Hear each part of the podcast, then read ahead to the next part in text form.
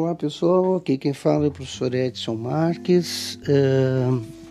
É, estou dando continuidade a essa série de podcasts é, Logoterapiar, é, que é um modo de colocar em prática alguns princípios da logoterapia análise existencial, integrado com outras abordagens. Hoje eu quero estar falando com vocês sobre esse momento que nós estamos vivendo.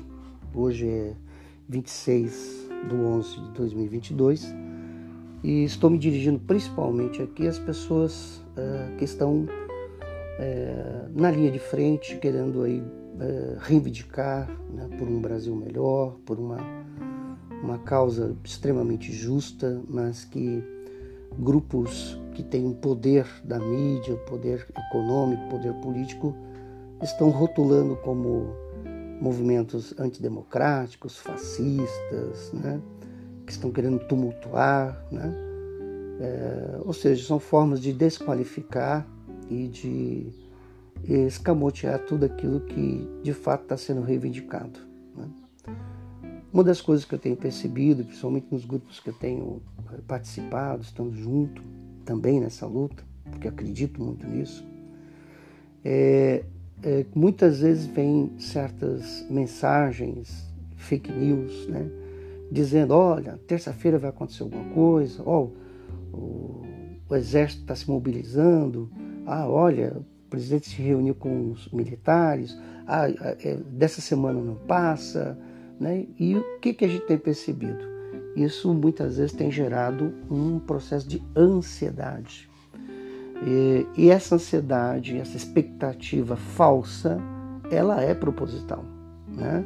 Então tem pessoas infiltradas, tem pessoas às vezes de maneira inocente reproduz, repassa mensagens que são eh, não são verdadeiras, né? E isso tem gerado o quê? Gerado é, um processo principalmente de ansiedade. E é sobre isso, a partir da compreensão da logoterapia, que eu quero estar refletindo e mais no finalzinho passar algumas dicas práticas de como a gente pode lidar com esse processo. Né? Primeira questão é que a logoterapia, logo significa sentido, terapia é um processo de cura terapêutica. Então, portanto, é um modelo psicoterapêutico centrado no sentido. O que é o sentido né, para o criador da logoterapia, que foi Viktor Emil Frankl? O sentido ele é materializado a partir de uma missão, de algo que me deu um, um porquê estar vivendo, por que lutar, por que enfrentar, por que não desistir da vida, né? O Dr. Frankl ele tem uma história peculiar, né, que além de ter criado a logoterapia com uma série de teorias, técnicas e princípios, aos quais alguns eu vou passar aqui para vocês, ele, por ser judeu, foi preso juntamente com a sua família nos campos de concentração. Passou por quatro, de 39 a 45 do século passado. E é, ele passou por um dos piores campos de concentração, que era o de Auschwitz. No livro Em Busca de Sentido, ele conta em detalhes essa história. Recomendo a leitura dele. É, e o que isso tem a ver com o momento que nós estamos vivendo. Muito. Porque na medida em que muitas vezes se gera uma expectativa, essa expectativa gera uma ansiedade. Essa ansiedade, né, né, ela gera, não sendo uh, satisfatória, ela vai gerar uma frustração.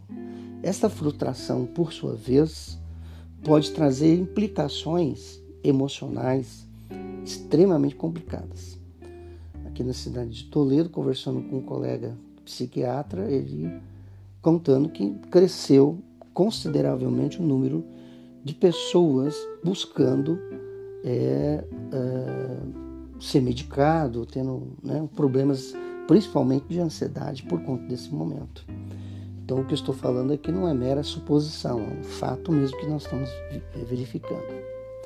E o problema é que essa ansiedade não satisfeita vai gerar é, um vazio existencial. Esse vazio existencial, Frankl chama exatamente de uma doença não só física, mental, mas espiritual. Espiritual para Frankl não é necessariamente espiritual no sentido religioso, mas no sentido filosófico, antropológico, que é aquela força interior maior que todo ser humano tem. Aquela força e que é a característica do ser humano, porque o animal, a planta, os objetos, a matéria não tem esse espírito. Somente o ser humano tem essa dimensão na sua vida. E essa dimensão, quando ela não é acessada, quando ela não é utilizada, a mente adoece, consequentemente o corpo também adoece. E como é que se ativa isso? Exatamente a pessoa encontrando o sentido na sua vida, principalmente nos momentos de maior dificuldade. É o que Frankl chama de otimismo trágico, ou seja, dizer sim à vida apesar de tudo.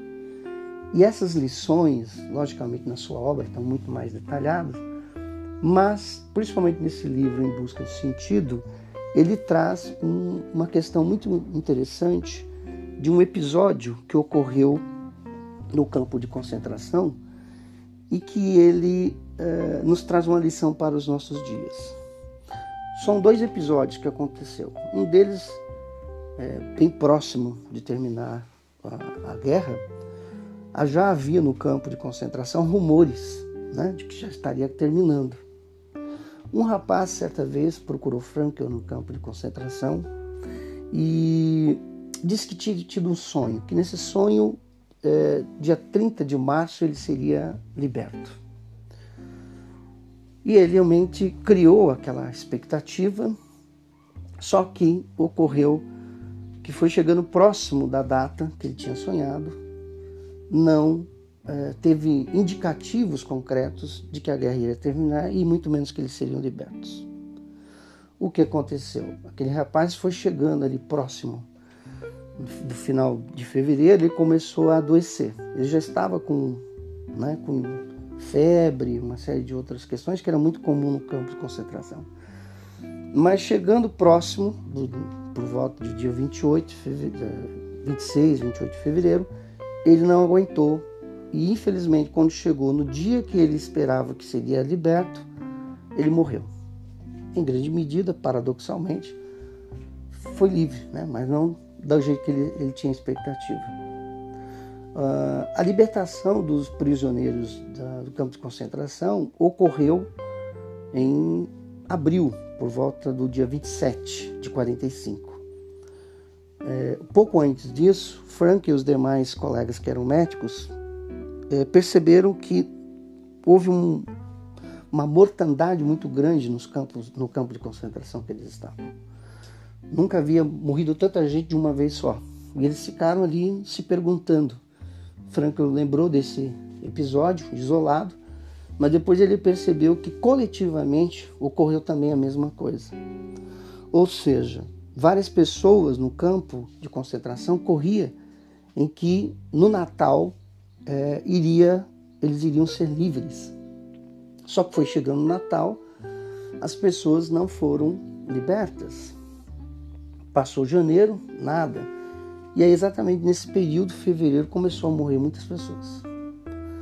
Mais ou menos aconteceu a mesma coisa do outro rapaz. Ou seja, a desesperança, a frustração da ansiedade gerada não criou é, uma capacidade de resistir às doenças, ao desânimo, à desesperança. As pessoas começaram a morrer, a falecer que, que eu quero dizer com isso e o que, que nós extraímos dessa lição do campo de concentração? O principal deles é exatamente perceber que se na nossa mente nós não estivermos bem, nosso corpo e nosso espírito, ele vai estar exatamente é, corroborando para poder ter uma baixa imunidade, consequentemente, estarmos mais vulneráveis aos processos de ansiedade. Por sua vez, a ansiedade. Na logoterapia é entendida exatamente como um processo não ruim. A ansiedade ela é boa no sentido quando ela tem um porquê. Ou seja, eu preciso estar ansioso, angustiado, com medo e reagir a isso. É o que nós estamos fazendo. No entanto, quando essa ansiedade ela perde o sentido dela, ela não encontra o porquê disso, essa ansiedade vai virar uma doença. Então ela vai criar um processo exatamente patológico, que é o que mais ou menos está acontecendo. Então coloca lá uma mensagem e pode ver. Geralmente quando está prestes a acontecer algo, vem sempre uma mensagem, um, fake news ali. Né? Criando uma expectativa. Ah, agora vai acontecer. Oh, o exército está se mobilizando. Aí não acontece. O que, que as pessoas começam a fazer? Ah, não vai é, dar certo. Ah, não adianta fazer esforço nenhum.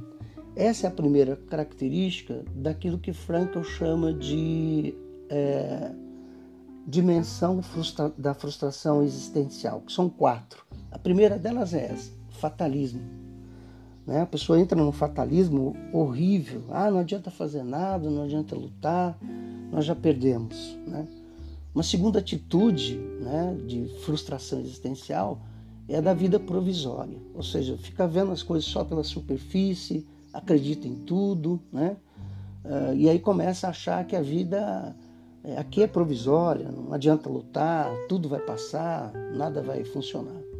E a terceira atitude é a do fanatismo. Aí tem pessoas que, por exemplo, ficam frustradas, chateadas e começam a querer impor um único modo de pensar e de agir frente a essa situação. É o que isso tem acontecido muito. Então só ela tem razão, só ela entende de tudo, o resto não está sabendo nada. Né? E por último, o, a pior atitude é, com essa crise existencial e de uma ansiedade patológica é a atitude coletivista. Ou seja, ah, todo mundo está desistindo, eu também vou desistir. Ou ah, todo mundo está fazendo o contrário, está indo lá, bandeando lá para o outro lado, então eu também vou fazer isso. Ou seja, sem discernimento, sem posição, prefere se entregar ao comodismo da massa e perde a sua, o porquê, né? a sua, o seu sentido maior daquilo que abraçou.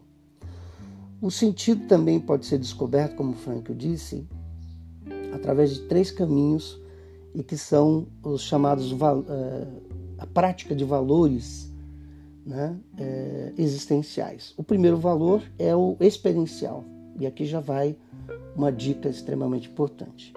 Como é que eu posso encontrar o meu sentido, principalmente nesse momento? Né? Primeiro, valorizando as pequenas coisas que temos.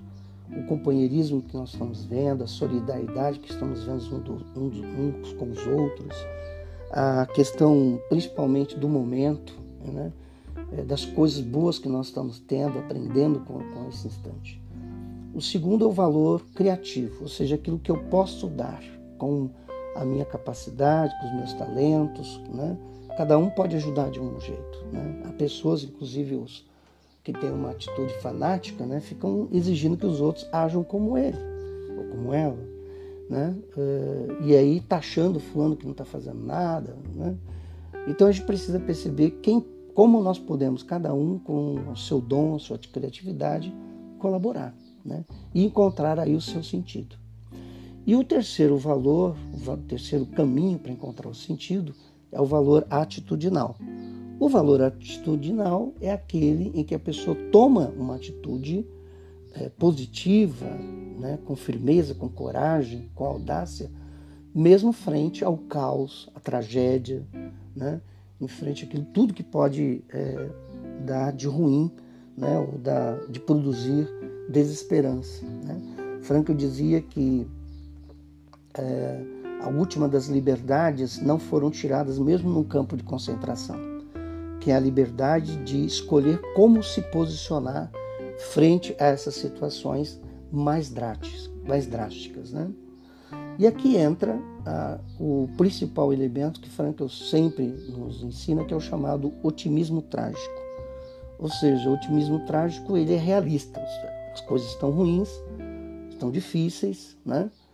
É, mas nós precisamos ter esperança, mas uma esperança é, com o pé no chão né, e crer que as coisas possam melhorar. É, quando ele e seus colegas estavam chegando de trem e viram que o lugar que eles estavam indo era o campo de Auschwitz, eles já sabiam o que estava esperando eles. Eles tinham clareza que eles tinham 95% de chance de morrer e só 5% de chance de sobreviver. O que, que eles fizeram? Fizeram um pacto. Primeiro, cada um consigo mesmo, de não desistir, de não deixar de lutar. E cada um do cada grupo, né, o grupo um com o outro fez um pacto, um ajudar o outro para que ninguém desista e todos saíssem é, como sobreviventes disso. Dessas reflexões, de maneira prática, eu tenho desenvolvido e sugerido é, duas coisas importantes. O primeiro é uma estratégia de autocuidado. E a segunda é ter a atitude de ter garra pela vida.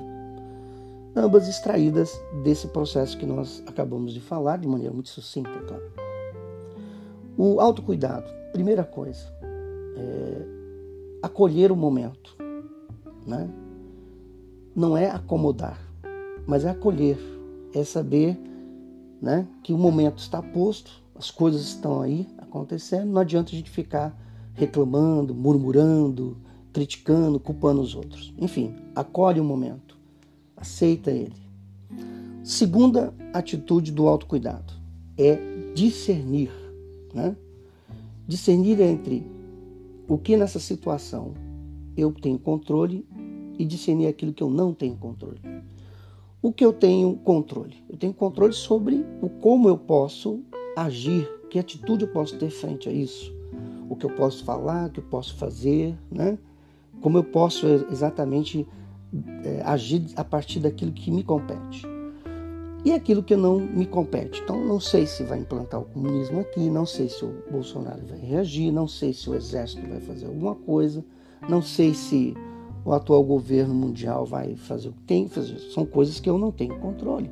Ah, não sei se eu vou morrer amanhã, não sei se eu vou pegar Covid. Então, essas coisas eu não tenho como controlar. Né? Eu tenho como controlar a minha capacidade de me prevenir, né? tomar os devidos cuidados. Né? Mas se eu vou ou não, é, não depende de mim. Então, a terceira a ação é agir. Né? Agir sobre o quê? É ter uma atitude, uma ação concreta frente àquilo que eu tenho controle. Né? Então, é, sobre isso eu vou me esforçar, vou me esmerar, vou dar tudo de mim para poder exatamente alcançar é, algo melhor.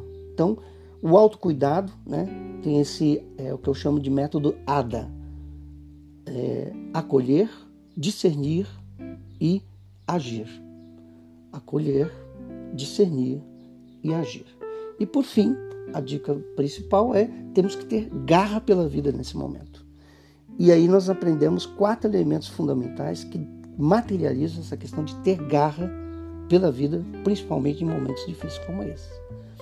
O primeiro deles é ser um sobrevivente. Assim como o Frank e os seus colegas, eles não se colocaram no papel de vítima, de coitadinhos. Ah, pobrezinhos de nós, somos vítimas. Não. Se colocaram no lugar de sobreviventes. Eles tinham que sobreviver àquele caos. E isso trouxe uma disposição mental que fazia com que o sobrevivente encontre, não perca tempo lamuriando, reclamando, mas ele procura soluções, procura é, alternativas, ele reage sobre aquilo. Então, garra pela vida, com sentido, seria, primeiro, ter uma postura de sobrevivente. Segundo, nunca, jamais deixar de lutar não deixe, não vamos deixar de lutar nunca, mesmo independente do que aconteça. Terceiro, o principal aqui, não desista de você. A gente não pode desistir de si próprio, como Frankl e seus colegas fizeram no campo de concentração. Muitas pessoas não faziam isso e se entregavam ao desespero, muitos inclusive ao suicídio. E quarto e último é dizer sim à vida apesar de tudo, ou seja, a prática do otimismo trágico realista, temos 95% de possibilidade de não dar certo, mas temos 5%. Vamos crer e ficar firmes com esses 5%, porque é ele que vai nos trazer exatamente a vitória. Eu queria encerrar essa reflexão com uma frase do Viktor Frankl, muito importante. Sempre se pode reescrever a própria história. Não no sentido que seja possível voltar atrás, mas no sentido de que sempre se pode decidir de outro jeito. Então, independente do que aconteça ou de que não aconteça, não vamos deixar que a ansiedade patológica domine a gente nesse momento. Vamos discernir aquilo que pode ser falso ou verdadeiro, não vamos criar expectativas falsas, mas também não vamos perder a esperança de que as coisas possam de fato melhorar. Enfim, eu espero que essa reflexão tenha ajudado. Me siga é, no Instagram, no arroba logoterapiar. Lá tem várias lives sobre como colocar em prática os princípios da logoterapia integrada com outras abordagens. E também gratuitamente tem um e-book, pequeno manual de autocuidado que tem mais detalhes das dicas que eu acabei de passar aqui. Então, firme, força e coragem. Né? Muitas coisas nos aguardam. Um abraço, gente. Até mais.